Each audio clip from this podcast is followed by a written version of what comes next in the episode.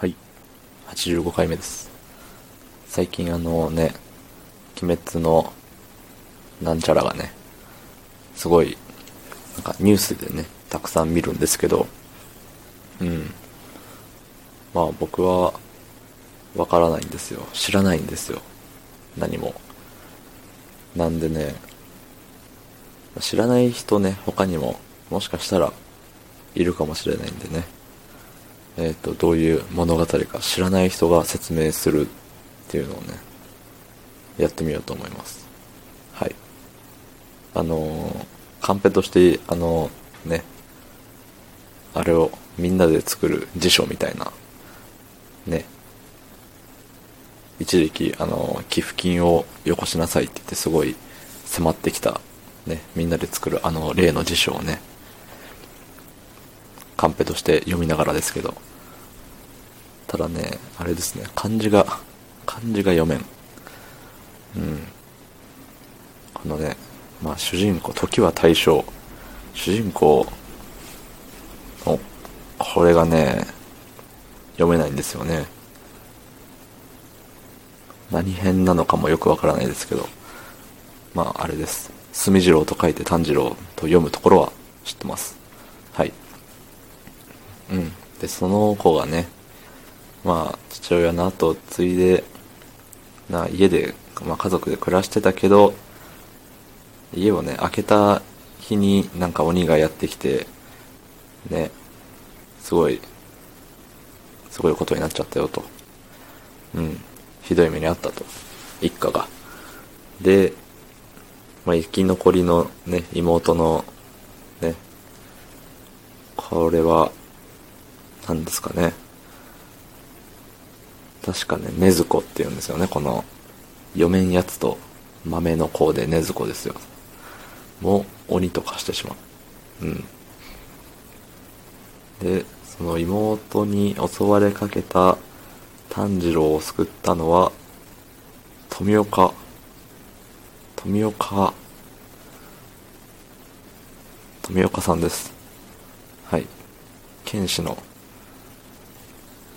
剣士の富岡さんに助けてもらったと。うん。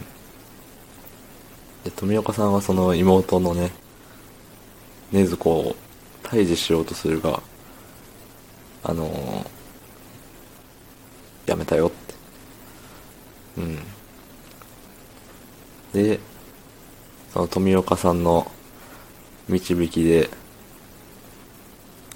何？鱗、鱗滝、左、左近寺のもとを訪れた炭治郎は、禰豆子を人間に戻す方法を求め、鬼を追うために剣術の修行に身を費やす。だって。なんでね、最初からあれなんですね、剣を使ってたわけじゃないんですね。うん。なんか根っからの、ね、あれで、根っからのあれですよ。根っからの剣豪で、ね、ズバズバやってるわけじゃないんだよと。でその家族のことやらね。うん、いろいろあって、いろいろあって剣を持ち始めたよっていうことですね。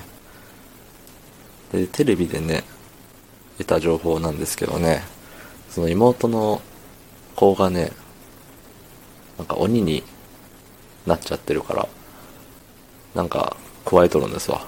なんかを。あの何？あの、あれですよ。ね。知ってるでしょ？みんなの方が知ってると思うんですけど、知らない人もあの見たことあるでしょ？あのなんか、女の子が口になんか加えてるんですよ。あの、三刀流じゃないんですけどね。うん。加えて、その、何？加えなかったら鬼になっちゃうみたいな。噛みついちゃうよみたいなことなんですって。うん。いやー、面白そうですね。うん。急に富岡さんって普通の人出てくるしね。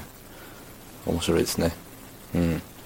多分これでね、あの、鬼滅のホニャララを知らない人もね、うわ、見たいなって。読んでみたいな。映画見に行きたいなって。思ったと思うんでね。うん。っていうことで、どうでしょう？はい。あの、知ってる人が聞いてね、あの、怒らないでください。すいません。出来心なんで。そんな悪く言ったつもりもないので、そんなに怒らないでください。ね。あの、コメントとかで、あの、ね、二度と喋んなとか言われたら、あの、ひっそりと消すかもしれないんで、すいません。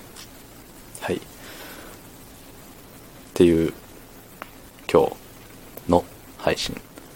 昨日の配信を聞いてくれた方も、えー、いいねを押してくれた方もありがとうございます。はい。それでは、また明日もお願いします。ありがとうございました。